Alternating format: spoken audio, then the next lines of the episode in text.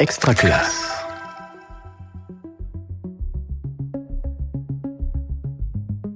Pendant mes études, je pense que j'étais plus auditif que visuel. Et toi, Régis, tu apprends comment?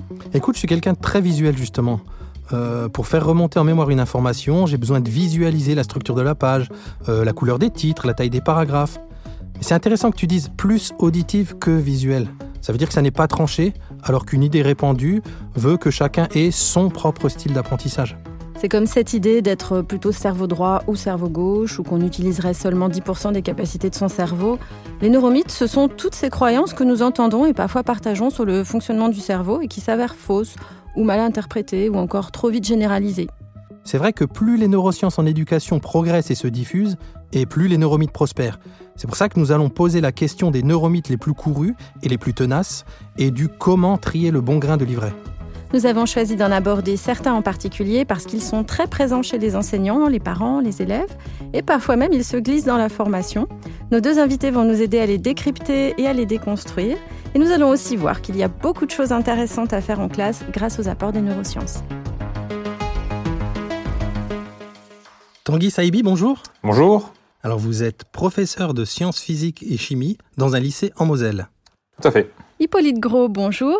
Bonjour. Vous êtes docteur en sciences cognitives, enseignant-chercheur à l'INSPE de Versailles et co-auteur du livre Les neurosciences en éducation, mythes et réalités. Oui, tout à fait.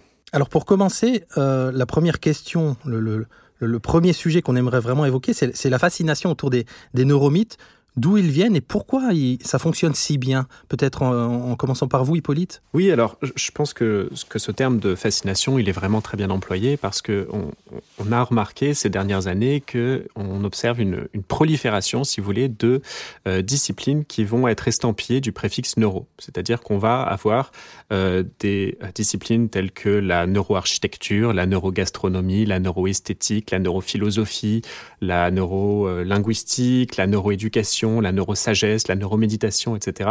On voit qu'en fait, les, neurosciences, si vous voulez, elles sont vraiment à la mode et on a une espèce de fascination qui s'est développée pour les neurosciences, pour cette idée qu'on va pouvoir comprendre le fonctionnement du cerveau et que ça va apporter euh, des révolutions dans un peu tous les euh, domaines disciplinaires euh, possibles.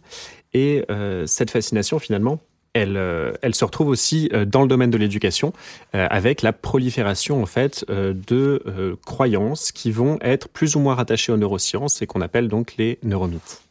Et en fait, on se rend compte que cette, fascination pour les neurosciences, elle a un impact sur notre crédulité. Euh, face à tout ce qui euh, apparaît comme étant neuroscientifique, c'est-à-dire qu'en fait, il y a des études qui ont été réalisées euh, sur la lecture d'articles de vulgarisation scientifique, par exemple, et on se rend compte que lorsqu'un même article est accompagné d'une image de cerveau, on va avoir tendance à davantage lui faire confiance, à davantage attribuer du crédit au raisonnement scientifique qui est présenté dans l'article, simplement parce que l'article est accompagné d'une image de cerveau. Et en fait, on se rend compte qu'on a tendance un peu à mettre en pause notre esprit critique lorsqu'on a des images de cerveau, lorsqu'on nous dit que euh, ce qu'on est en train de nous présenter est issu euh, des neurosciences. Est-ce que ce succès, ça vient pas aussi euh, parfois, enfin ceux qui ont le plus de succès, est-ce que ce sont pas ceux qui vont un peu dans le sens du bon sens ou, ou d'idées reçues qu'on peut avoir?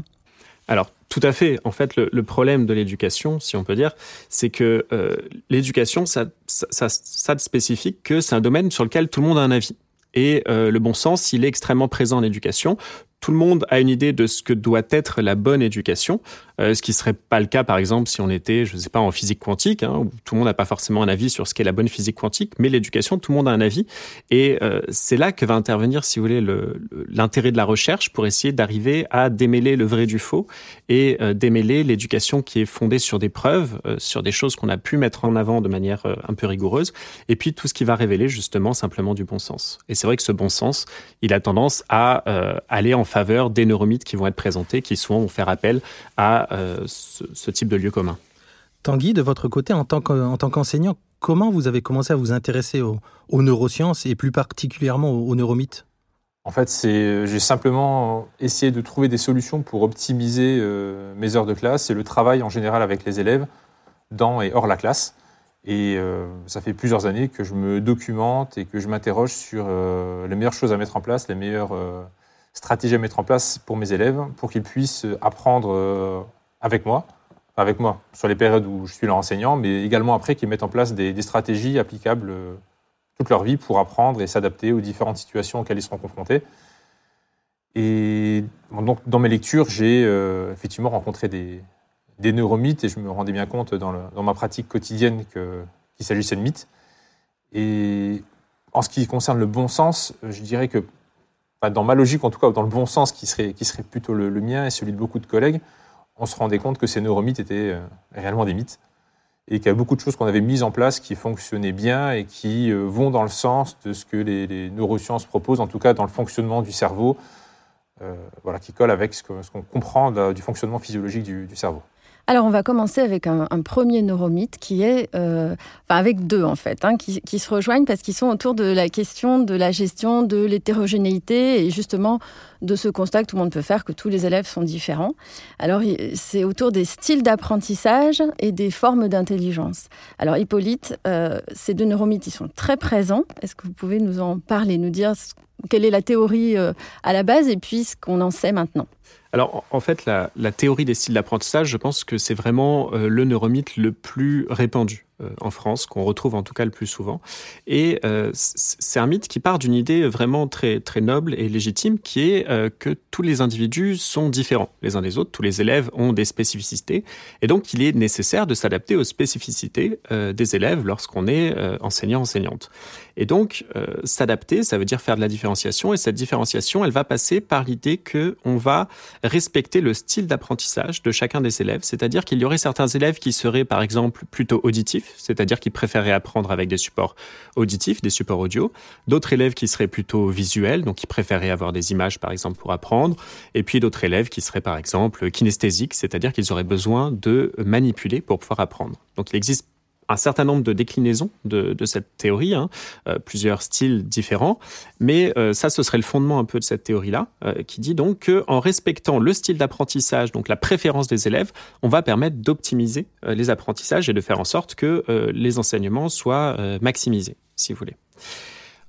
Dans la réalité, euh, si on regarde du côté de la recherche, parce qu'il y a un grand nombre d'études qui ont été euh, menées sur ce mythe, parce que justement c'est une, théorie qui a été extrêmement prolifique, qui a été extrêmement populaire, qui a donné lieu à la création de beaucoup de méthodes, de matériel, etc., euh, pour diffuser, si vous voulez, ces, ces styles d'apprentissage. Lorsqu'on regarde du côté de la recherche, on se rend compte qu'en réalité, on a pas d'études qui permettent de mettre en avant un effet bénéfique du respect des styles d'apprentissage.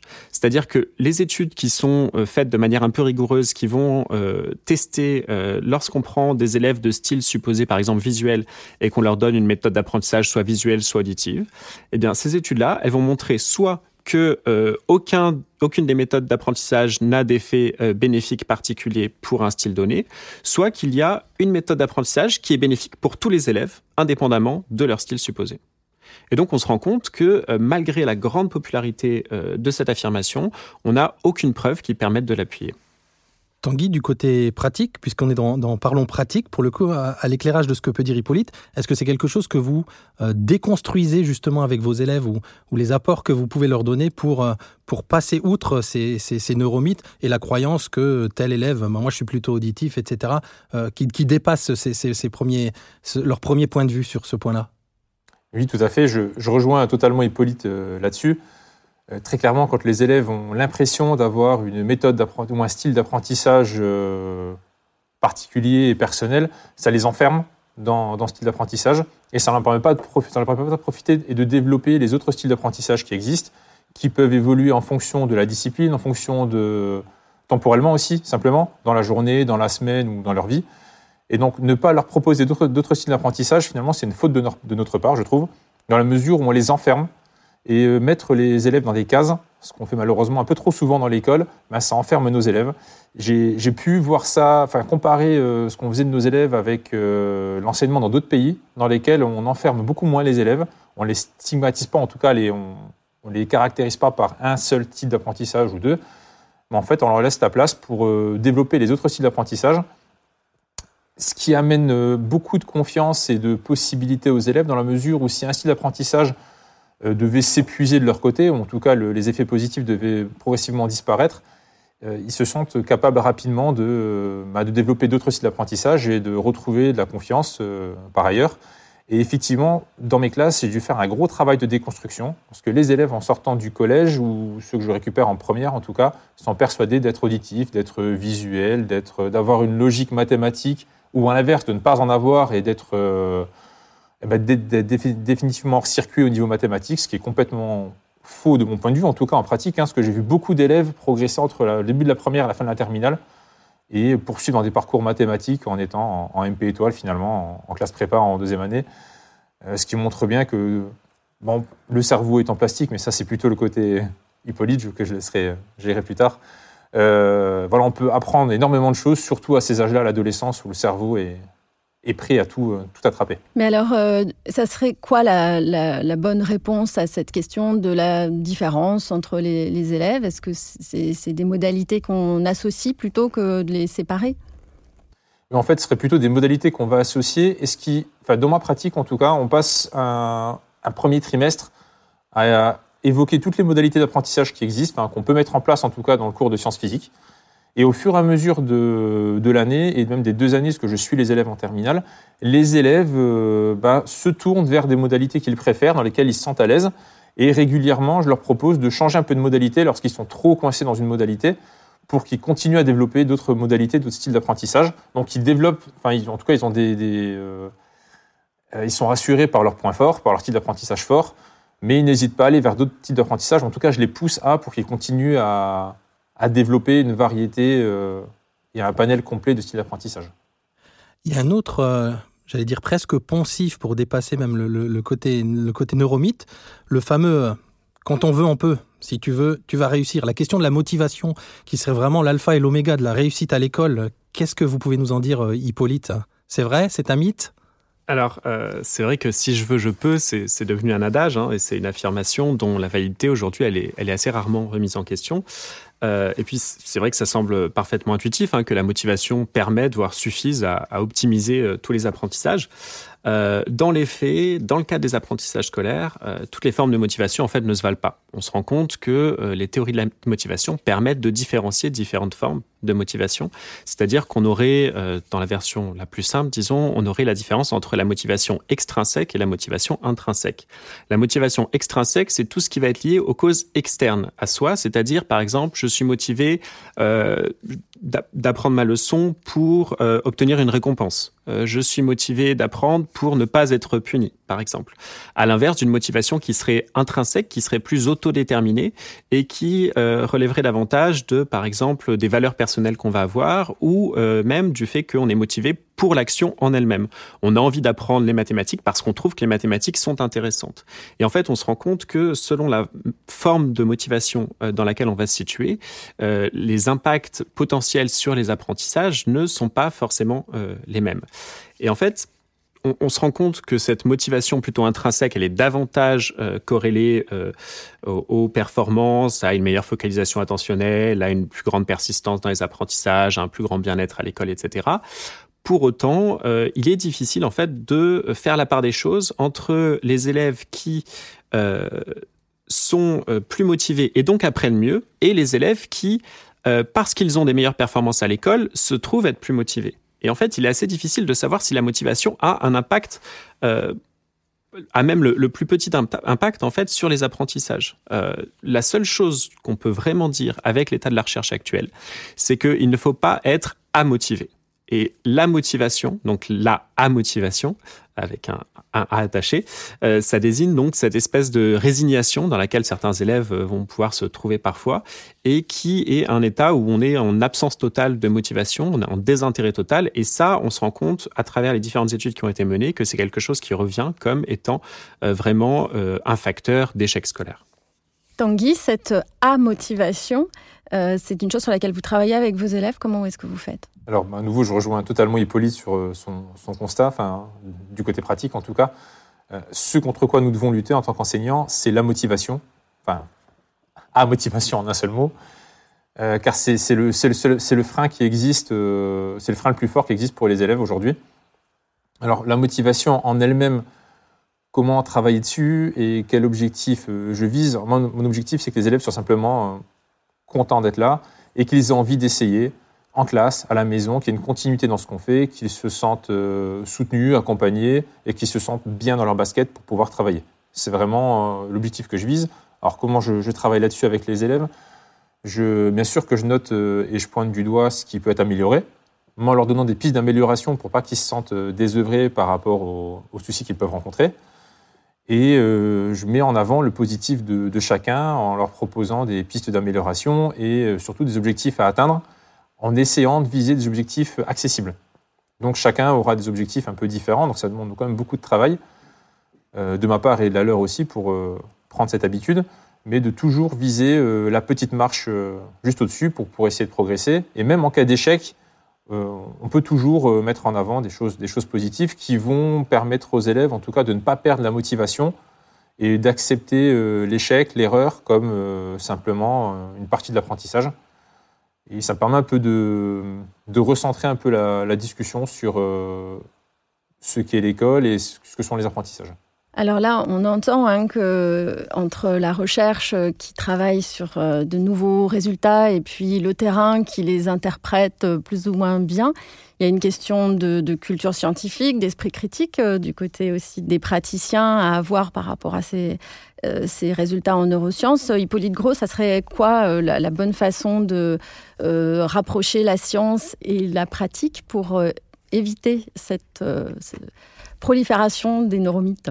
Alors, je dirais que de mon point de vue, il faut agir des deux côtés. Effectivement, du côté des professionnels de l'éducation, mais aussi du côté euh, du monde de la recherche, parce qu'il y a aussi un travail à faire pour les personnes qui font de la recherche pour rendre leur recherche plus accessible et pour limiter l'emballement médiatique lorsqu'on présente euh, certains résultats qui euh, ont l'air d'être phénoménaux et le sont pas forcément derrière.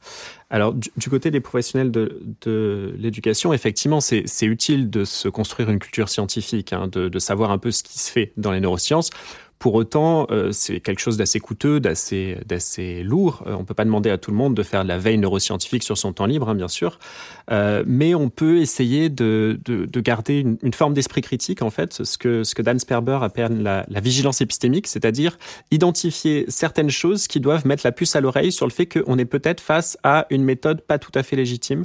Euh, par exemple, c'est le cas lorsque on a une méthode qui va promettre monts et merveilles, donc euh, une méthode miracle qui, avec 10 exercices de gym simples, vont, va permettre de reconnecter les hémisphères du cerveau, de faciliter les apprentissages, euh, d'améliorer le bien-être à l'école, etc. Donc, lorsqu'on nous promet trop, malheureusement, c'est souvent faux et c'est souvent quelque chose qui n'est pas forcément euh, testé. Donc voilà, il faut se méfier du préfixe neuro qu'on utilise un peu à tort et à travers, et puis essayer d'avoir une, une, démarche un peu critique où on va remettre en question euh, ce qu'on nous présente. Alors, ça ne veut pas dire qu'il faut euh, rejeter tout ce qui est issu des neurosciences ou des sciences cognitives, hein, parce qu'il y a des choses très bien qui sont produites, mais simplement s'assurer que lorsqu'on nous dit les neurosciences ont montré que, bah, s'assurer d'où ça vient. Est-ce que c'est vraiment un ensemble de recherches qui ont été menées, un consensus scientifique qui permet d'établir quelque chose ou bien est-ce que c'est une personne dans son coin qui a développé une théorie et qui l'a jamais testée? Donc je dirais que à, ce niveau-là, il y a des choses qui peuvent être faites. Et puis du côté de la recherche, évidemment, euh, il y a des chercheurs qui essayent de créer des études qui vont être réellement euh, conscientes de la réalité du terrain. Parce que faire une étude dans un laboratoire, c'est pas la même chose que faire une étude en classe. Et il est important que les chercheurs euh, essayent davantage de faire des études qui soient réellement ancrées dans le terrain.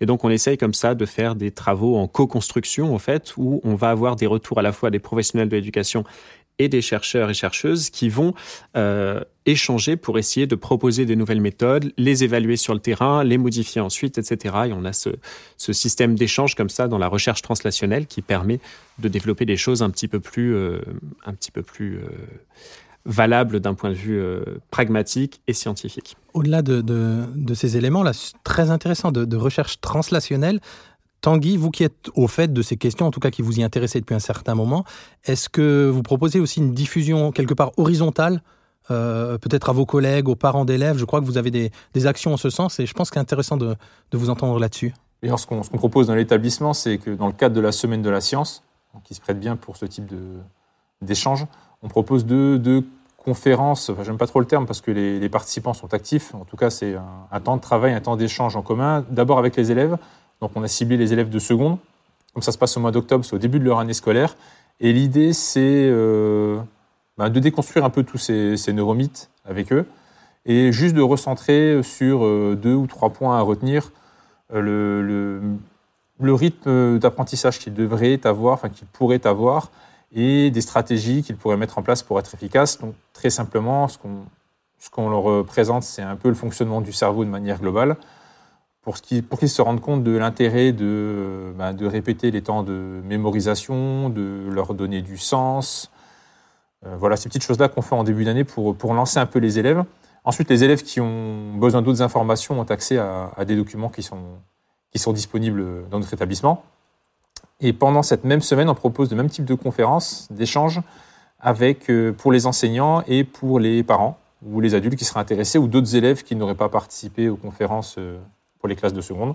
Et on, échange un peu de la même manière, mais en proposant quelques pistes aussi pour les enseignants et en essayant de déconstruire chez euh, certains les mythes qui sont, et c'est paradoxal, parfois davantage ancrés que chez les élèves. Les élèves sont assez souples et sont, en sortant de la conférence, sont assez ouverts au changement, alors que les collègues ont parfois plus de mal, surtout quand le message vient d'un enseignant, ce qui est mon cas. Euh, ils ne me considèrent pas forcément euh, légitime pour parler de ces questions-là. Comme Hippolyte le disait avant, euh, le crédit qu'on a auprès des, personnes auxquelles on parle est, très important. Sachant qu'évidemment, je ne suis pas, un chercheur, je ne suis pas un scientifique comme, comme les Hippolyte, et je m'aventure pas trop dans des domaines que je ne maîtrise pas. Donc vraiment, je suis vraiment sur le concret, le quotidien en classe pour de donner juste quelques pistes, quelques outils pour aider les uns les autres. Et je pense que de ce point de vue-là, quand on arrivera à créer, c'est en train de se faire, hein, davantage de ponts entre la recherche et les enseignants de terrain, on pourra avoir davantage peut-être de formation, en tout cas d'aide aux collègues qui ont l'envie de, qui ont envie de progresser et d'évoluer de, ce point de vue. Ce travail-là d'information auprès des élèves, il est assez intéressant. Euh, Hippolyte, euh, j'ai lu que hum, des élèves qui avaient une meilleure euh, information sur le fonctionnement du cerveau avaient une attitude différente par rapport à l'entrée dans, les apprentissages, plutôt qu'une idée un peu fixiste du cerveau, il est, il est comme il est. Quoi. Euh, alors oui, c'est vrai qu'il y a certaines choses qu'on peut, certaines billes qu'on peut donner aux élèves qui peuvent les aider aussi, euh, notamment à éviter ben, la motivation ou à éviter la résignation dans certaines situations. Euh, ne serait-ce que savoir que par exemple, ben, le cerveau, il a une certaine plasticité, il continue à apprendre tout au long de la vie, que l'intelligence, c'est pas quelque chose de fixe, c'est quelque chose qui progresse, qu'on peut enrichir plus on fait des études, plus on enrichit son intelligence, que c'est pas parce qu'on a une mauvaise note un jour en mathématiques qu'on n'a pas d'intelligence intelligence mathématique et qu'il faut abandonner cette intelligence-là, que la bosse des maths, c'est quelque chose qui n'existe pas. Tout ça, c'est un ensemble de choses qu'on peut, indiquer effectivement euh, aux élèves et qui peuvent les aider à avoir une, attitude peut-être plus... Euh, à, davantage euh, persévérer dans leurs apprentissages, même lorsqu'ils rencontrent des difficultés. Mais je pense que sur la question des, élèves, c'est Tanguy qui sera le plus expert pour parler de ça. Est-ce qu'ils ont une attitude différente, les élèves, après ces séances d'information?